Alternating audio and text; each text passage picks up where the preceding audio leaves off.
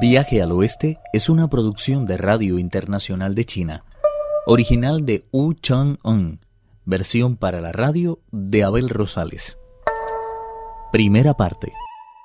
El peregrino acaba de llegar a la montaña Fangchang. Baja de la nube, pero su estado de ánimo le impide gozar de la belleza del paisaje que se extiende ante él. Primero sintió el embriagador aroma de la brisa y oyó el extraño canto de las garzas negras. Poco después vio a lo lejos a un inmortal, del que manaban diez mil rayos multicolores que se esparcían por todo el cielo. No existía ser con más suerte que aquel inmortal, cuya edad era la misma que la de la montaña. Pese a todo, su apariencia era la de un joven robusto y sano. En muchas ocasiones había traído la felicidad al género humano y había salvado al mundo de indecibles desgracias. En más de una ocasión cruzó los mares con el único propósito de desear larga vida a un mortal. Por ello, se entrevistaba a menudo con Buda en la montaña del espíritu. Nada tiene de extraño que poseyera el título de Supremo Señor del Este, el primero entre todos los inmortales. Sorprendido por su inesperada aparición, el peregrino Sun se llegó hasta él y le saludó respetuosamente. Le presento mis respetos con las manos en alto, señor del Este. Perdóname por no haber salido a recibirte, gran sabio. Hazme honor de venir a mi palacio a tomar un poco de té. Dijo estas palabras tomando al peregrino de la mano. El interior de su mansión era en verdad un lugar sagrado, en el que podían apreciarse infinidad de arcos tachonados de conchas de ostras, estanques de jaspe y terrazas de jade.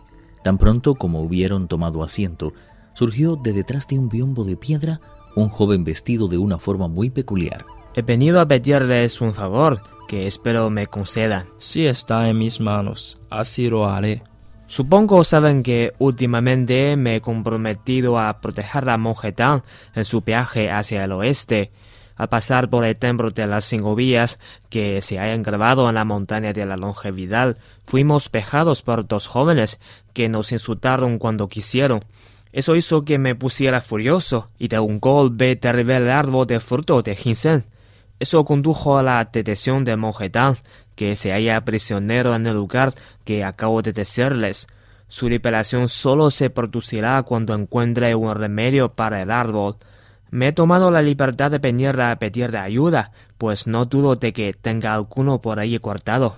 Da la casualidad de que se da Zhen de templo de las cinco vías, también conocido como Señor Socia de la Tierra, es nada más ni nada menos que el patriarca de los inmortales terrestres. El árbol de fruto de ginseng es, en realidad, la planta de cinabrio reconvertido. Bastante castigo hubierais merecido por haber robado tan solo uno de sus extraños frutos. Así que no puedo ni imaginar siquiera la pena de la que te has hecho acreedor por haberlo arrancado de cuajo. ¿Crees que vas a escapar así como así? Me doy cuenta de que no puedo salir airoso de él sin la ayuda de alguien más poderoso que yo, porque he tenido que prometer a Clown Inmortal que iba a encontrar algún remedio para su árbol. Yo tengo una cota de la gran monada de cinabrio reconvertido.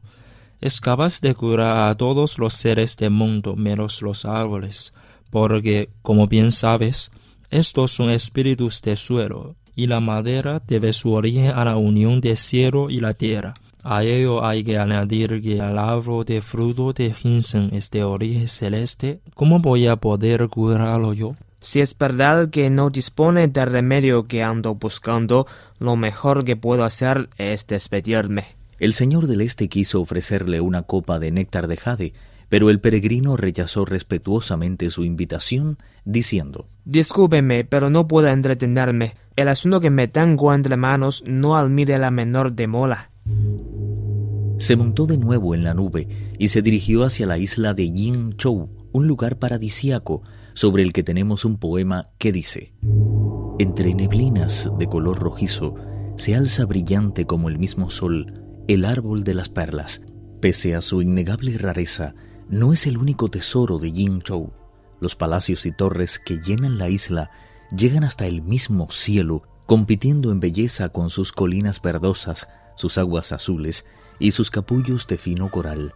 Cuando el sol empieza a despuntar por encima de las olas, el gallo de jade de cinco colores rompe el silencio con sus cantos.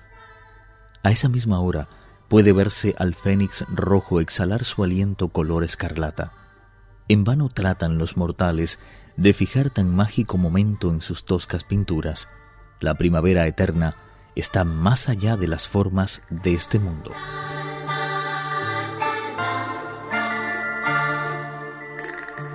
Al llegar a Yingzhou, el gran sabio pudo ver junto a los acantilados rojizos a varias personas sentadas bajo los árboles de perla.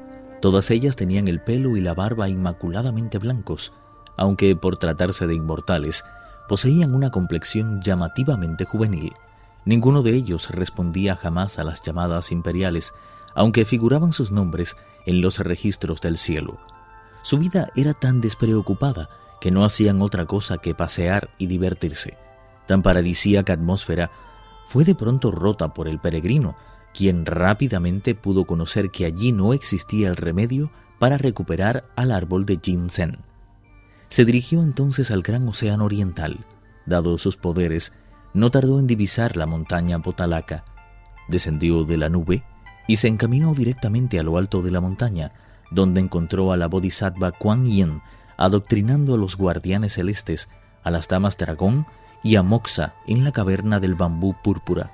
Sobre ese momento disponemos de un poema que afirma, La ciudad de la Dama del Mar se asienta sobre un acantilado y se halla rodeado de un viento sagrado.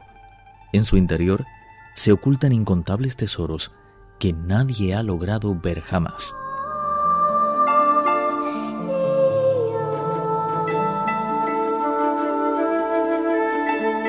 La bodhisattva se percató enseguida de la llegada del peregrino y pidió al gran guardián de la montaña que saliera a darle la bienvenida. La reina de los mares del sur no pudo contener su enojo cuando tuvo cerca al rey mono. Habrás visto mono más malvado. ¿Es que no puedes pasarte un solo día sin hacer alguna de las tuyas? El árbol de fruta de ginseng poseía una naturaleza espiritual. No en balde fue planteado por el cielo y cuidado con especial cariño por la tierra. Eso sin cortar con que Chen Yuanze es el patriarca de los inmortales terrestres. Hasta yo misma me veo a veces en la obligación de mostrarme respetuosa con él. No comprendo por qué tuviste que destrozar su árbol. Tuve que prometerle al gran inmortal que yo curaría su árbol. Me vi obligado en consecuencia a recorrer las tres islas en busca de un remedio apropiado, pero ninguno de los inmortales pudo facilitármelo. Por eso he venido a sus dominios a suplicarle humildemente que se apiade de mí y me otorgue la medicina que ando buscando. Si no lo hace, el monjetán no podrá proseguir su viaje y jamás llegará a las tierras del oeste. El dulce rocío de mi florero sagrado puede curar los árboles espirituales y sanar las raíces santas. ¿Lo ha probado alguna vez? Hace algunos años, Lao Tse cogió mi ramita de sauce y la metió en su estufa de refinar el elixir. Cuando estuvo totalmente seca y chamuscada, me la devolvió y yo volví a ponerla en mi florero. Al cabo de un día y una noche estaba tan verde como siempre, y sus hojas parecían no haber sufrido el menor castigo. La reina de los mares del sur se elevó por los aires con el jarrón sagrado en las manos. Delante de ella volaba el loro blanco, mientras el gran sabio la seguía, respetuoso, un poco más atrás. De ese momento tenemos un poema testimonial que afirma, Nadie en el mundo es capaz de describir con exactitud su santidad y su pureza. Es la diosa de la misericordia que dispersa a nuestros enemigos y nos cubre de bendiciones.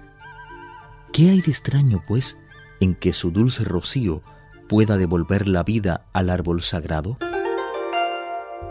Viaje al oeste, uno de los cuatro grandes clásicos de la literatura china. Versión para la radio, Abel Rosales. Actuaron en este capítulo Pedro Wang, Noelia Xiaolin, y Francisco Lee. Esta es una realización de Abel Rosales, quien les habla, para Radio Internacional de China.